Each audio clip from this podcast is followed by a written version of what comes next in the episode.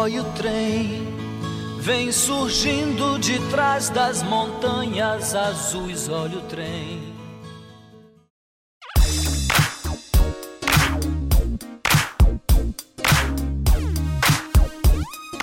Aí, pessoal do Máquina Vapor, beleza? Esse é o seu podcast de variedades com opinião e informação.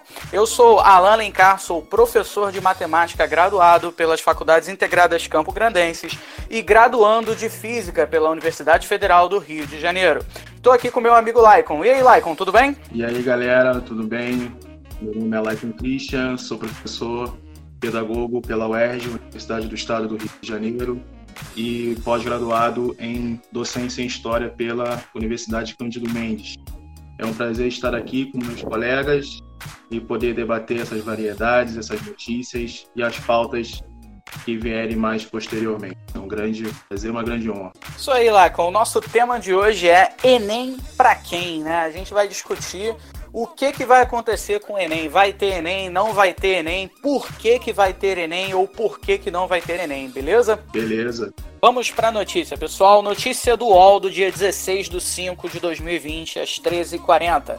Enem 2020 já tem 3 milhões de inscritos. O Exame Nacional do Ensino Médio, Enem 2020, já alcançou 3 milhões de inscrições até essa sexta-feira, dia 15. Segundo o balanço divulgado pelo Instituto Nacional de Estudos e Pesquisas Educacionais Anísio Teixeira, o INEP, estudantes podem se inscrever por meio da página do Enem na internet até o dia 22 de maio.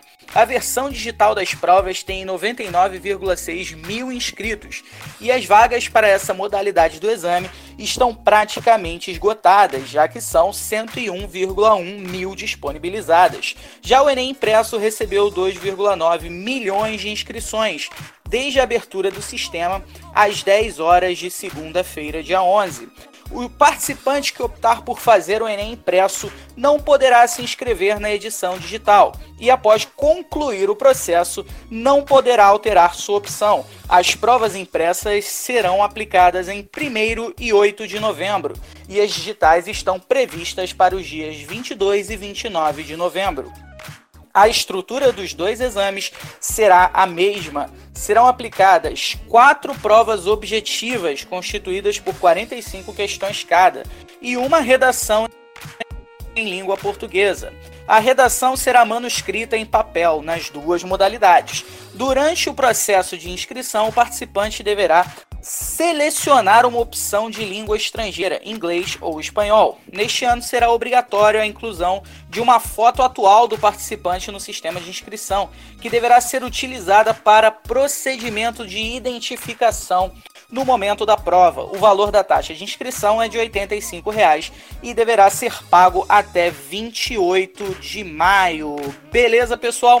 E aí, Laicon, o que, a gente tem para dizer hoje sobre essa situação do Enem? Já são 3 milhões de inscritos e a inscrição começou na segunda-feira, dia 11, mesmo em cima dessa pandemia. Então, é, a notícia ela reforça basicamente uh, as incongruências do que nós estamos vivendo hoje em dia com essa pandemia que vem assolando o país e o não entendimento do que o Enem representa na vida da, da vida dos estudantes.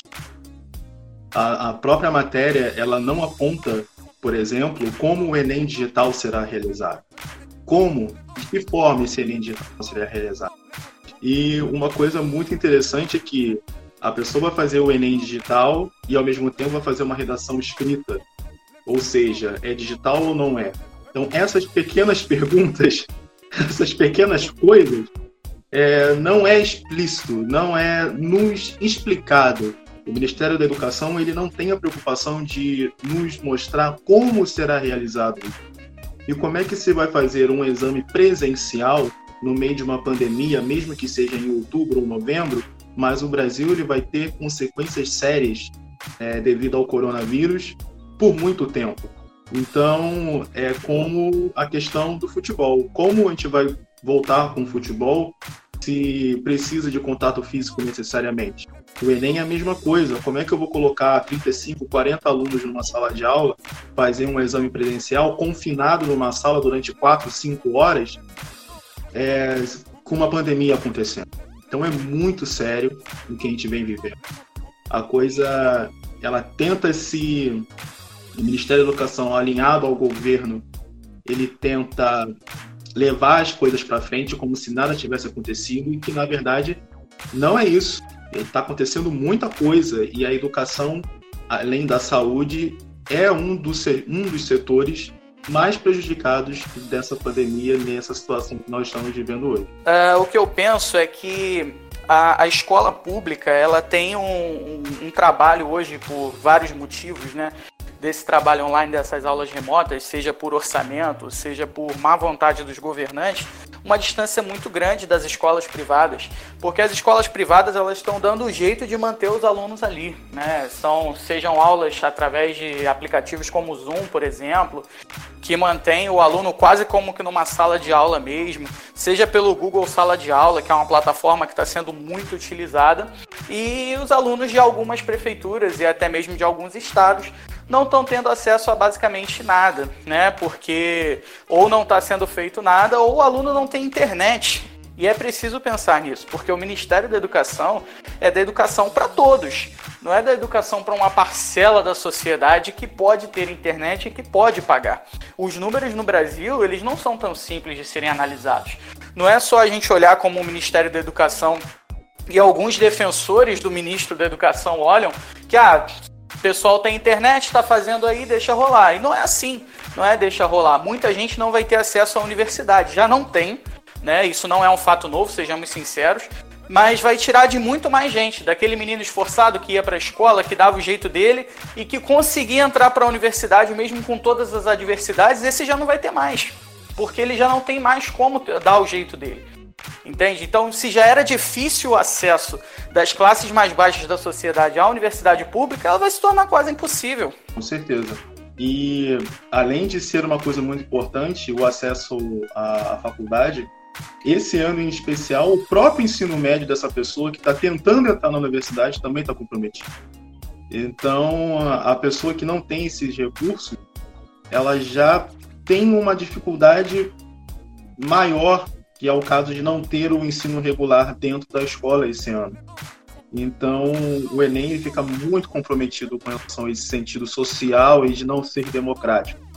E para reforçar a, a, fala do Alan, é, segundo os dados do censo, 38% dos alunos brasileiros não têm acesso à internet.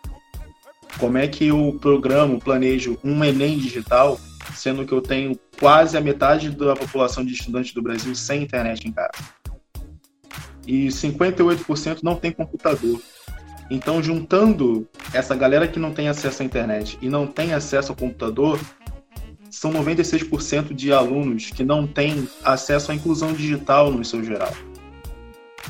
Então, como eu faço uma propaganda, como eu me coloco a fazer uma divulgação de um exame nacional do ensino médio, que é muito importante, que é o maior vestibular do país, e o segundo maior do mundo só perde para o vestibular da China, como é que eu faço isso sem olhar para esses números, sem olhar para essas dificuldades? É muito complicado passando no cenário educacional de hoje. Muito complicado mesmo, Laicon. Para a gente se aprofundar no assunto, o importante é nós inserirmos ele na, no contexto histórico. E o Enem foi criado em 1998 pelo governo Fernando Henrique Cardoso junto com seu ministro da Educação da época, Paulo Renato Souza. Segundo o site do INEP, 157 mil, pouco mais de 157 mil inscrições foram realizadas e pouco mais de 115 mil participantes realizaram o exame naquele ano. E um percentual muito preocupante já em 1998 é que apenas 9% dos estudantes das escolas públicas realizaram o exame isso é um, um percentual muito alarmante, pois quando criado em 98, o Enem ele foi criado basicamente para avaliar a qualidade do ensino médio do Brasil. Então, como eu avalio a qualidade de um ensino, sendo que 9% dos estudantes das escolas públicas, somente esse percentual realizou o exame. É uma avaliação não é, não, não que compreende a realidade, no caso, né? e apenas duas instituições superiores, né, duas faculdades participaram desse processo de ingresso ao ensino superior com o Enem em 1998. Então, o Enem ele foi criado pelo governo de FHC, não foi criado pelo PT, não foi criado pelo Haddad, como foi mencionado em 2018, mais uma fake news, e foi criado express, expressamente para avaliar a qualidade do ensino. Ainda não se tinha o pensamento de ingresso em universidade como conhecemos hoje. E isso foi aumentando gradativamente com os anos. E já em 99, apesar da grande exclusão das escolas públicas dos estudantes, é, a, o Enem passou a ter credibilidade diante do cenário nacional. E em 98 eram apenas duas faculdades, duas instituições que aceitavam o Enem. No ano seguinte, 93 universidades passaram a é, adotar o Enem como forma de ingresso. E também foi criado o FIES. Pois é, o FIES também foi criado nesse ano, em 1999, na questão de financiar o ensino o financiamento estudantil em ensino superior, que perdura até os dias de hoje. Depois disso, com o advento da internet, em 2001, dá um saltozinho aí, em 2001 as inscrições começam a ser feitas pela internet. Antigamente, os correios eram autorizados a fazer essas inscrições, e a partir de 2001, com o ingresso da internet, com rede social e tendo um acesso maior, as inscrições foram feitas pela internet. E uma conquista e uma conquista social mediante ao Enem, graças ao Enem, é que alunos de ensino médio que estavam concluindo o ensino médio em 2001 tinham direito à isenção de taxa da prova, que na época era 35 reais, além dos concluintes do ensino médio, os alunos de EJA também tiveram as suas isenções autorizadas e obrigatórias pelo governo federal. Então, quem fazia parte do terceiro ano do ensino médio não pagava a prova, assim como os concluintes de EJA. Outra conquista social muito importante que foi obtida através do Enem em 2004, já no governo de Luiz Inácio Lula da Silva, foi a criação do ProUni, que foram bolsas de universidades particulares, onde o, a nota do Enem era levada em consideração para bolsas parciais ou bolsas integrais. Então, é uma conquista social né, no meio da educação, onde abre oportunidades para maiores estudantes terem o seu acesso ao ensino superior garantido. E o modelo de prova foi esse tipo de modelo de prova, em que era feito em um dia com 63 questões, ele foi modificado em 2009 o Enem que conhecemos hoje, ele passou a vigorar em 2009, ano que o exame foi envolvido numa polêmica de vazamento de prova. Foi muito debatido, muito discutido na época, em que o exame foi vazado, né, as provas foram vazadas e o exame teve que ter adiado. O, a prova foi jogada para novembro, dezembro, acho que foi em dezembro, e adiou essa questão devido a essa polêmica toda e o Enem foi parar nas páginas policiais. E a fase, a segunda fase, que é a fase atual de 180 milhões em dois dias, perdura até hoje. E uma novidade nesse ano, em 2009, é que o certificado para o ensino de jovens e adultos, aquele concluinte que se prontificasse a fazer o Enem naquele ano de conclusão, ele saía com o diploma do ensino médio. Então, a educação, né, perdurando na história, o Enem, durante a sua cronologia, ele foi um objeto de promoção às classes mais populares ao ensino superior, junto com o FIES, junto com o ProUni, junto com essas oportunidades. E em 2009 o SISU também foi criado. Então são três pilares de, de programas, de políticas voltadas à educação que ajudam as classes mais populares, as classes menos favorecidas, com o FIES, com o ProUni, com o SISU, a ter o seu ingresso na faculdade, ter o seu direito ao ensino superior. Então, o Enem, acima de tudo, ele é uma ferramenta social de promoção e acesso à educação. E ele entra tanto em discussão agora justamente por isso, porque vivemos um período em que estão tentando deturpar esses valores do Enem. E é por isso que nós estamos debatendo essa aplicação, essa estrutura e essa importância do exame. É isso aí, tá, tá complicado. Mas então, Laicon, com tudo que está acontecendo hoje, com, com essa. tudo que a gente já comentou, o, o, cenário atual do Brasil, o que você acha de interessante ou de importante que o Ministério da Educação deveria ter feito no começo da pandemia e não fez? E emendando nisso, é, o que você acredita sobre o, o adiamento do Enem? é fundamental, é necessário, talvez até um cancelamento para o ano que vem, porque parece que as notícias não são muito, uh, vamos colocar assim, animadoras em relação à pandemia, né? Que, pelo que a gente sabe até agora, o, o brasileiro não está seguindo o que tem que seguir, né? E a gente não conseguiu achatar a curva como deveria ter achatado. Então, o que era para daqui a dois, três meses estarmos saindo dessa, dessa quarentena, parece que não vai acontecer. Então, o que, que você acha em relação a isso? Eu acho que o Ministério da Educação ele, ele é alinhado ao discurso do governo federal. E por ser alinhado ao discurso do governo federal, ele ignora a realidade em que vivemos atualmente. É, o Ministério da Educação, assim como outros ministérios, ele não teve a sensibilidade de estudar a fundo a gravidade da situação da educação do Brasil nesse tempo de pandemia. Então, se eu coloco um exame nacional para ser realizado, mesmo com todas as restrições, mesmo com todas as coisas que estão acontecendo, nota-se né, nitidamente que o Ministério da Educação não estudou os impactos, não estudou os agravamentos da pandemia com relação à educação no Brasil. O coronavírus ele veio estancarar, né, veio abrir ah, de uma maneira até muito grave as deficiências da educação brasileira. De como essa educação ela é conduzida no nosso dia a dia, como a educação é pensada nesse dia a dia.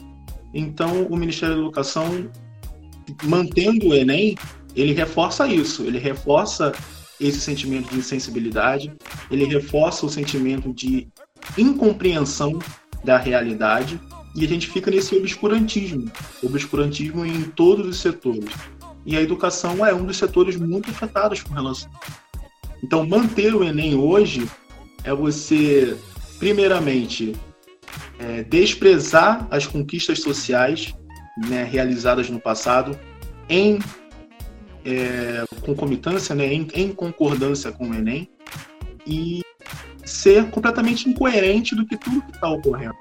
Você manter um exame hoje para fazer isso, no meio de uma pandemia, é o traço da realidade do obscurantismo que vive o Brasil e principalmente a educação brasileira. É, cara, e eu concordo com você em absolutamente tudo, porque não, não há outra palavra, você foi brilhante e preciso no que disse, é um obscurantismo. Nós estamos vivendo um tempo onde a sua frase eu acho que ela tem um impacto é, sabiamente muito grande sobre a nossa realidade. Uh, o Ministério da Educação não estudou os impactos do coronavírus.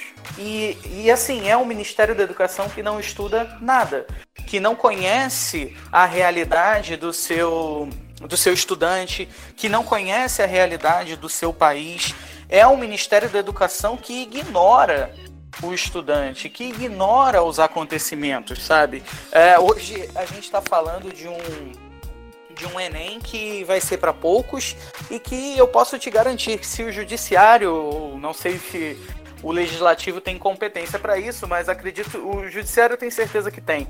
Se o judiciário não intervir no, no, no, processo, isso vai acontecer. O Enem vai acontecer. O Enem vai colocar um monte de gente no mesmo lugar. O Enem vai colocar em risco a, em, em risco a, vista, a vida de estudantes, a vida de familiares de estudantes, porque vai ser muito difícil de conseguir conscientizar todo mundo. A gente viu na notícia, já são 3 milhões de inscritos. Por mais que haja uma promessa, se no adiamento da prova o aluno que se inscreveu manterá sua inscrição, ainda assim eu acho que falta ao, ao estudante, ao próprio brasileiro, a compreensão do coletivo. Bem, se eu sei que isso é um problema, que não faz sentido ter um Enem, vamos boicotar. Sabe, é, é, tanta coisa que eu vejo o jovem fazendo no Twitter, por exemplo, a cultura do cancelamento, é a cultura do não sei o quê, onde se reúne em peso para causas legítimas também, não estou deslegitimando, pelo amor de Deus, mas são causas legítimas. Só que numa situação dessa que é, é de extrema importância nacional, é, é o futuro da educação, uh, as pessoas não se reúnem para fazer um boicote, porque o estudante ele tem esse poder. Ele tem esse poder, porque o Enem ele só existe por conta de um financiamento. Você tem a isenção de inscrição, como você falou, para dois grupos: para os concluintes e para e para quem vem do EJA. Também tem, se eu não me engano, para quem é para alunos de baixa renda podem pedir, mas não é, é um grupo muito Sim. pequeno, não, não, não, gera um impacto financeiro Exatamente. grande, né? Mas existe existe um financiamento absurdo, porque você imagina 3 milhões de alunos, muitos alunos dos que estão inscritos pagam a inscrição. E essa inscrição financia a prova. Se você não tiver esse pagamento, se você não tiver esse aluno financiando a prova, é óbvio que o governo e o Ministério da Educação têm recursos para fazer a prova. Mas será que isso já não é um aviso? Será que isso já não é um impacto? Não é uma coisa que vai mexer com, com, com a visão do, do Ministério da Educação? Porque às vezes, quando não vai na reflexão, ele tem que ir no manifesto, ele tem que ir na, no boicote. Sabe? É, é isso que eu penso. Talvez as universidades também não seja o caso de pressionar, já que elas utilizam do, do, do, do Enem, as universidades que utilizam do Enem, para ingresso nelas, será que não é o caso de, de dar um, um toque também no governo, no, no, Ministério da Educação? Porque me parece às vezes que é, o discurso fica no discurso mesmo. Então a gente critica, assim, todos nós, e eu vejo muitas críticas, sim, ao, ao, ao governo e ao Ministério da Educação nessa pauta. Mas eu também vejo que os interessados, as pessoas que poderiam realmente mudar, as pessoas e instituições que poderiam realmente mudar, não estão se manifestando da maneira correta, não é? Porque é preciso pressionar, é um governo que não dialoga, sabe? É, é um, é um governo conhecido por não dialogar. Então eu acredito que não é partir para qualquer coisa que seja violenta ou agressiva, não estou falando isso, mas partir para o seu direito de dizer não sabe, o, o, o jovem da classe média que tem acesso à educação, que está estudando, ele não pode ver esse momento do Enem como uma forma de, ah, pô, vou garantir a minha nota, vou, vou conseguir entrar. Não, porque a, a ausência do, do conhecimento, do estudo, da educação, da vivência da educação numa sociedade, ela causa impactos econômicos, ela causa impactos de violência, tudo isso porque o pessoal gosta muito de falar da Suécia, dos países nórdicos, mas o pessoal não quer viver o que os países nórdicos é, vivem. É, é, é, interessante isso, não quer, não quer fazer os sacrifícios que eles fazem para ter o que eles têm. Ah, a violência é muito pequena. É óbvio, é uma população completamente alfabetizada, onde a maioria das pessoas concluem os estudos, um estudo de qualidade, uma escola pública. Quando não tem pública, como em alguns casos, o governo paga a escola particular para os alunos, então, de certo modo, ela é pública também. Então, assim, a gente quer isso? Quantos alunos no Rio de Janeiro hoje, no estado, estão sem ter acesso à educação antes da Exato. pandemia? Porque não tinha escola, porque o governo anterior, o Cabral, fechou escolas.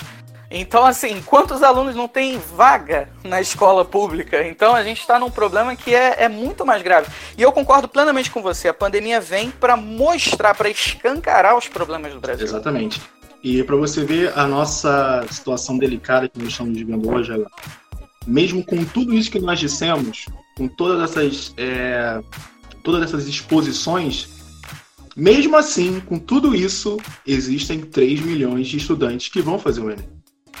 A nossa capacidade de reflexão, de pensar as coisas como um todo, ela é muito preocupante. é preocupante demais. E isso também eu não, eu não julgo tanto, mas a gente está em. A, a, nossa atenção ela está voltada para tantas coisas que acontecem ao mesmo tempo que no meio disso tudo todo mundo virou o pescoço e, e se entreolhou e falou: e o Enem? O Enem começou a ser discutido de uma semana, duas semanas para cá. Né? Aí que começou-se a pensar no caramba, e o Enem? Como é que vai ser feito o Enem? Aí todo mundo se entreolha e ninguém chega numa conclusão. E nós estamos aqui para mostrar essas exposições de que é inviável fazer o Enem. E mesmo assim, ainda existem 3 milhões de estudantes alinhados ao pensamento do Ministério da Educação, ou alinhado ao pensamento da propaganda do Ministério da Educação, ou alinhado ao pensamento é, de isolamento vertical do presidente, existem estudantes que mantiveram o seu cronograma e vão fazer o Enem. Só que nós não sabemos quem são esses estudantes. Quais são, qual é o estilo de vida, de onde vem, se existem condições, se tem recurso. É muito complicado. Muito complicado e muito delicado, principalmente. E com relação a boicote que você né, acabou de dizer e fazer esse tipo de, de exposição, eu não sei o restante das faculdades do Brasil, mas a UERJ, junto com as demais faculdades públicas do Estado, começaram a entrar com um processo de representação para anular o Enem, para adiar o Enem, com a premissa de que adiar o Enem é um, uma justiça social. É uma justiça social em parte. Adiar o Enem é uma justiça social em parte. Nós vamos adiar um exame, possivelmente para o ano que vem, possivelmente, mas o que vai modificar na vida do estudante até 2021 para ele fazer um Enem mais qualificado? Como é que a gente vai reconduzir a educação para quando um estudante do ensino médio chegar na hora do Enem, ele ter mais segurança, ter mais conhecimento, ter mais desenvoltura para ir melhor naquela prova extensa e contextualizada? Como é que vai ser a, a recontinui, reconciliação, né, a continuidade da educação para esses educandos, não só pelo ensino médio, mas no ensino fundamental também, que será muito prejudicado? Então, como é que, como é que será feito? E o Enem, como é que a gente pode exemplificar, colocar num conceito do que de como o Enem está sendo pensado nessa condução, nessa execução desse ano tão conturbado. E o Enem, ele entra adaptado, ele entra adaptado agora na no que dizia Foucault na sua no seu conceito, na sua conceituação de biopolítica, que é nada, nada mais do que exploração de técnicas numerosas e diversas para obter o, o controle da população. O Enem ele passou na visão atual de educação do ministro da Educação um controle populacional. Ou seja, aquele que tiver condições, aquele que tiver meios, ele vai sair bem. E o restante será excluído, será segregado. Se colocará à margem.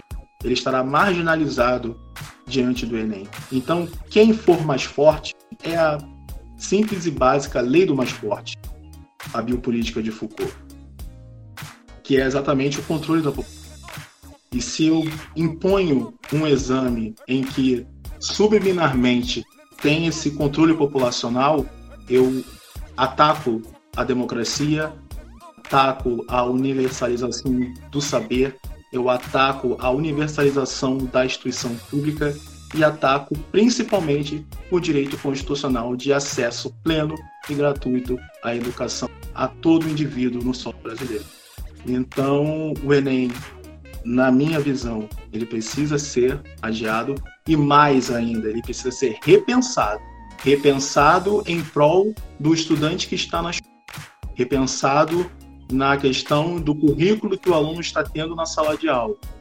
Porque também não, não vai adiantar eu ter um currículo, ter um, currículo, um conteúdo programático difundido no, na escola e chegar no dia do Enem, eu olhar para a prova e ver a aplicação do que eu vi o ano inteiro completamente diferente.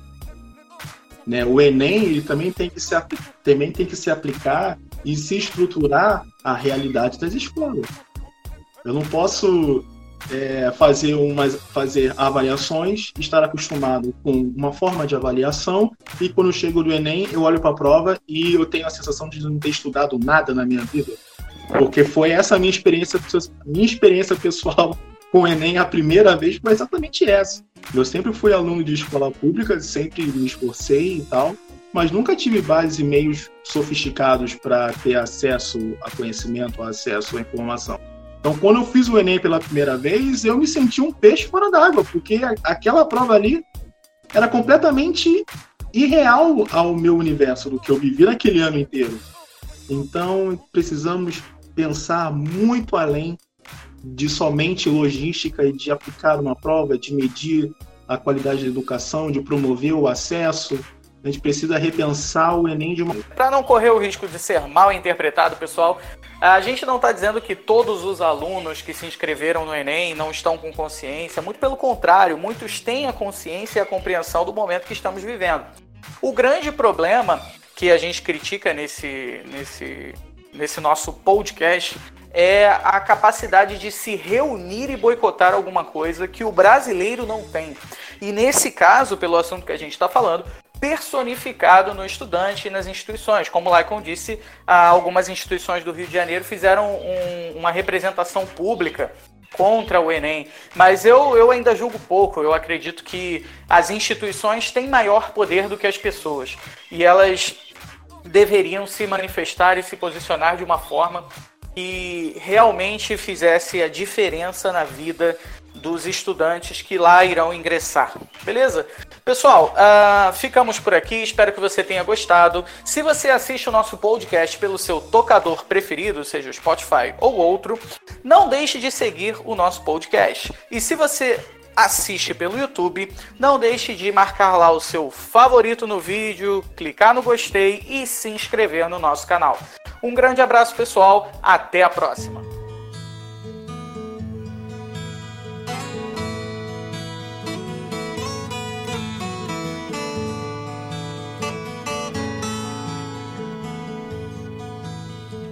Oi, oi o trem vem surgindo de trás das montanhas azuis. Olha o trem.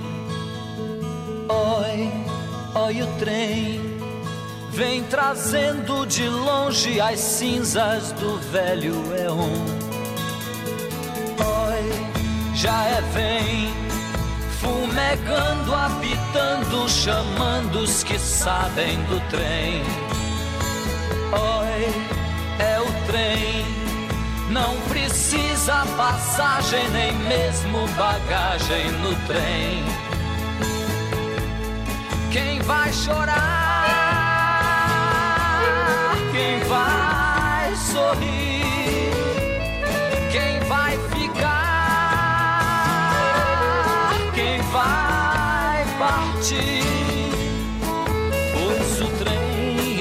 Está chegando, tá chegando na estação. É o trem das sete horas, é o último do sertão sertão. Oi, olha o céu, já não é o mesmo céu que você conheceu, não é mais. Vê, oi que céu, é um céu carregado e rajado, suspenso no ar. Vê, é o sinal é o sinal das trombetas dos anjos e dos guardiões.